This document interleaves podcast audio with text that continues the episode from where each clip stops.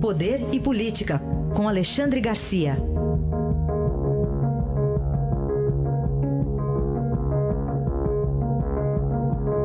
Alexandre, bom dia. Bom dia, Raíssa. Bom dia, Carolina. Bom dia. Chegamos à sexta-feira, Alexandre. Que balanço dá para fazer para o presidente Bolsonaro, do, ou do presidente Bolsonaro, do que aconteceu no governo nessa semana? Pois é, essa semana está mostrando que parece que está sedimentando né, aquela, aquela ideia assim, de neófito no governo. Passou 28 anos em legislativos né, e, e, parecia que não tinha experiência no executivo. Parece que está gostando agora.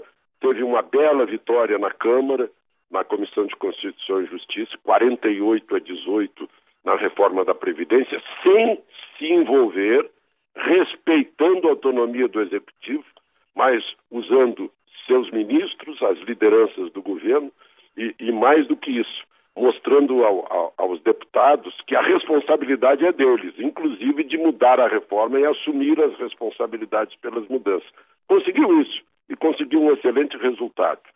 E ontem, conforme eu tinha previsto aqui, 24 horas atrás, aconteceu aquilo. Ele segurando o braço do vice-presidente Mourão,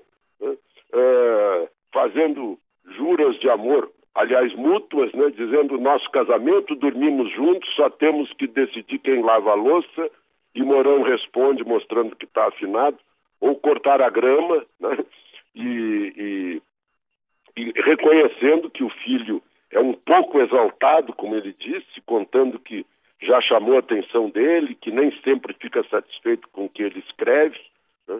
E, e Mourão já se tinha notado na véspera que não aceitava a prorrogação daquela coisa de leva e traz. Olha, o Carlos disse isso, o que, que o senhor tem a dizer? E ele respondeu, página virada.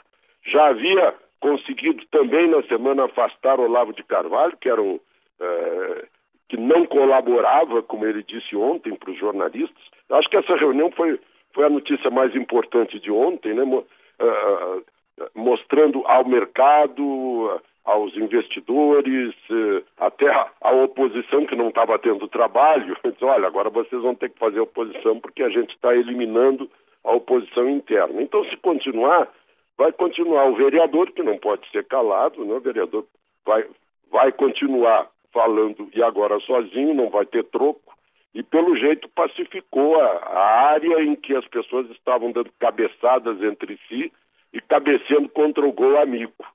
Foi, portanto, foi, um, foi uma semana em que ele se saiu muito bem. E mesmo dentro do, da Câmara dos Deputados, parece que os neófitos que, que, que não tinham ainda uh, experiência na política, parece que estão aprendendo rápido né, tomara que não aprendam os vícios eh, da política lá dentro. E fez tudo isso, diga-se de passagem, sem tomar lá da cá, sem prometer cargo, sem prometer ministério, sem, sem prometer mensalões e mensalinhos que tantas vezes foram descobertos aqui nesse país.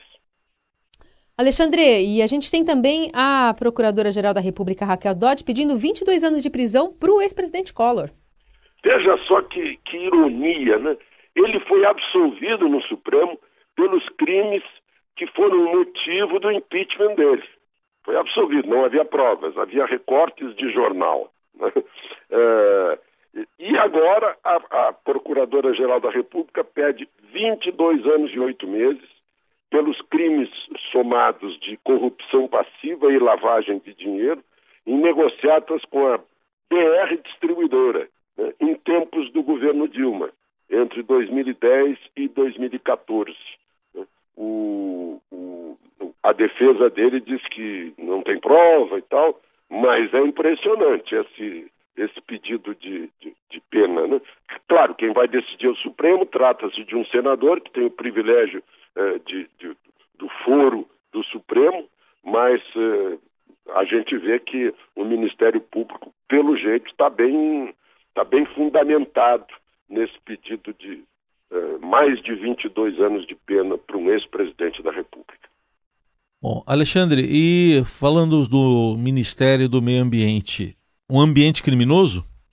Meu Deus do céu, ambiente criminoso no meio ambiente. Ontem, a ação da Polícia Federal no Serviço Florestal Brasileiro, que foi criado no governo Lula, né?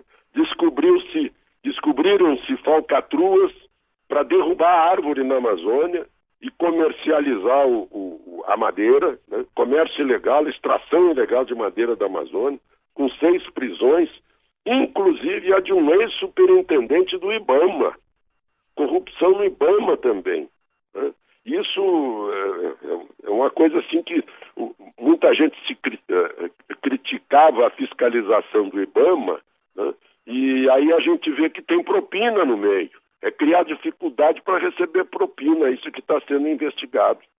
Um dia, um, um dia antes, é bom lembrar, houve uma, um movimento nacional de chefes de polícia civil para prender quase 4 mil pessoas no país inteiro.